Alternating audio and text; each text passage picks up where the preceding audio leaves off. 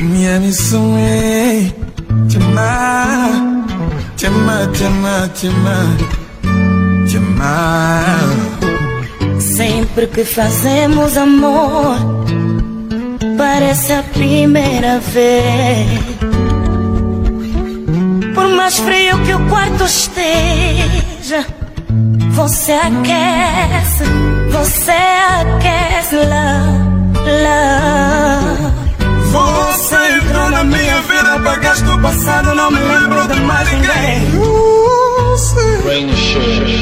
Nosso amor é pra frente, amor. Diferente da música do CEF com a Endimagem, a sua missão não é amar o cliente, mas é verdade que toda vez que você faz uma venda é como se fosse a primeira vez. Você precisa sorrir para o cliente e pensar no seu custo variável. Já contei aqui que lá em casa tinha um cesto de frutas e verduras que se repunham quase todos os dias.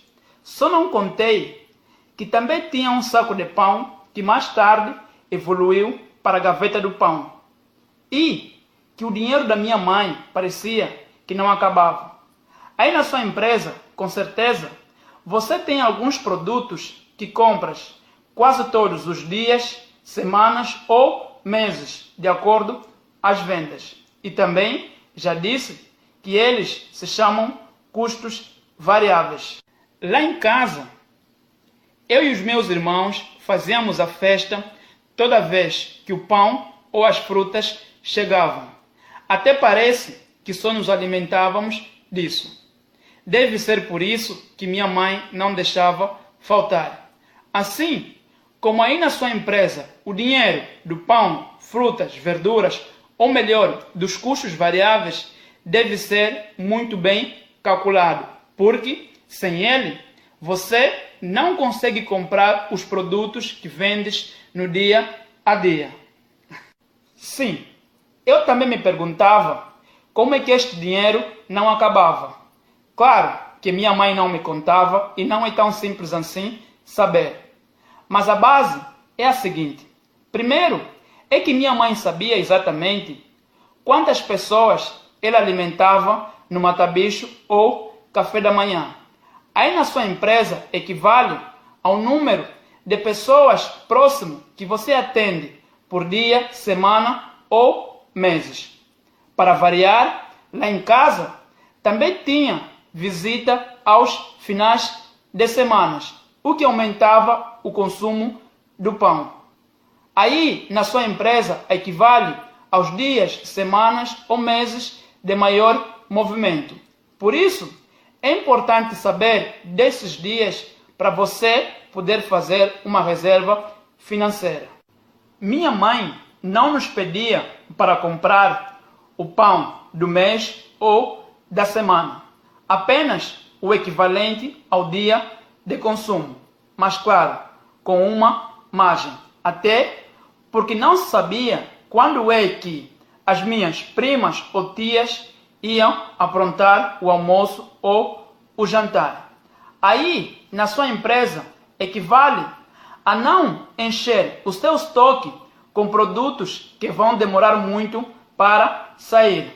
Mas, claro, deixando sempre uma margenzinha caso de uma procura acima do normal de repente. Não comprar o pão ou as frutas do mês apenas num dia evitava que as minhas irmãs não acabassem o pão ou as frutas apenas no mesmo dia.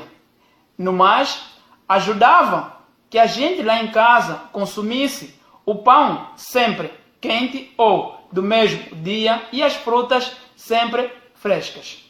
Aí na sua empresa não é muito diferente quando você compra muitos produtos acima do que os seus clientes compram por dia, semana ou meses.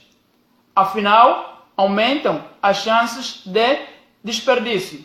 E o outro detalhe é que te estimulam você a fazer a queima de estoque ou promoções apenas para que os produtos não estraguem ou não saiam do período normal de venda. E o outro detalhe é que você fica sempre com dinheiro preso e não consegue trazer novidades para os clientes caso você precise. Mas, Paulo, e se o meu produto acabar? Eu deixo meu cliente na mão, correndo risco de mandar ele para a concorrência?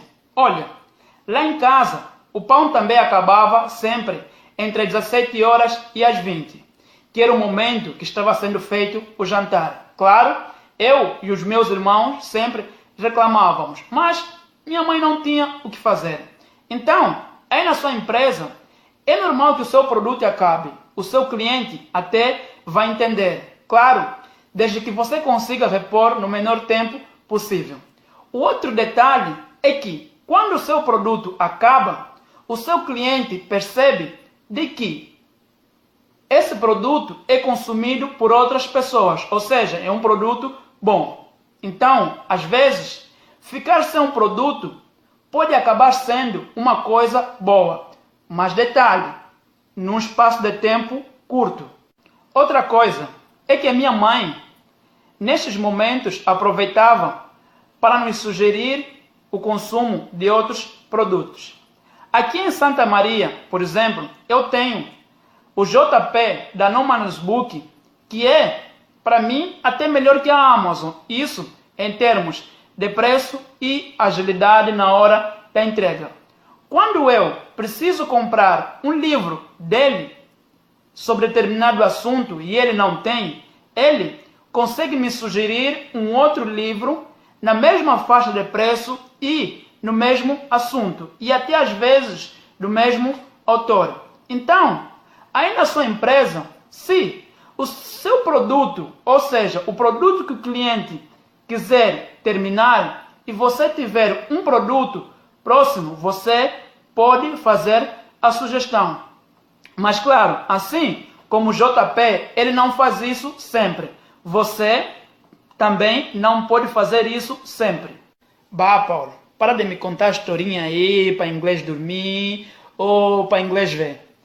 Tudo isso que você está falando aí é bonitinho na sua canetinha ou gravando vídeo. O fato é que aqui na minha empresa, tipo, fazer esses cálculos de quanto é que eu vendi mais, quais são os dias que eu mais vendi, acaba sendo quase sempre no olhômetro. Porque na correria do dia a dia eu não consigo organizar tudo isso. Veja, tipo, aqui na empresa eu preciso lidar com um cara que me atrasa porque eu lhe fiz um fiado ou fiz um quilape para ele. Tem as vendas cada vez mais recorrentes que estão saindo pelo cartão de crédito, o que já aperta o meu capital de giro. Outro detalhe é que os fornecedores às vezes atrasam para me entregar os meus produtos.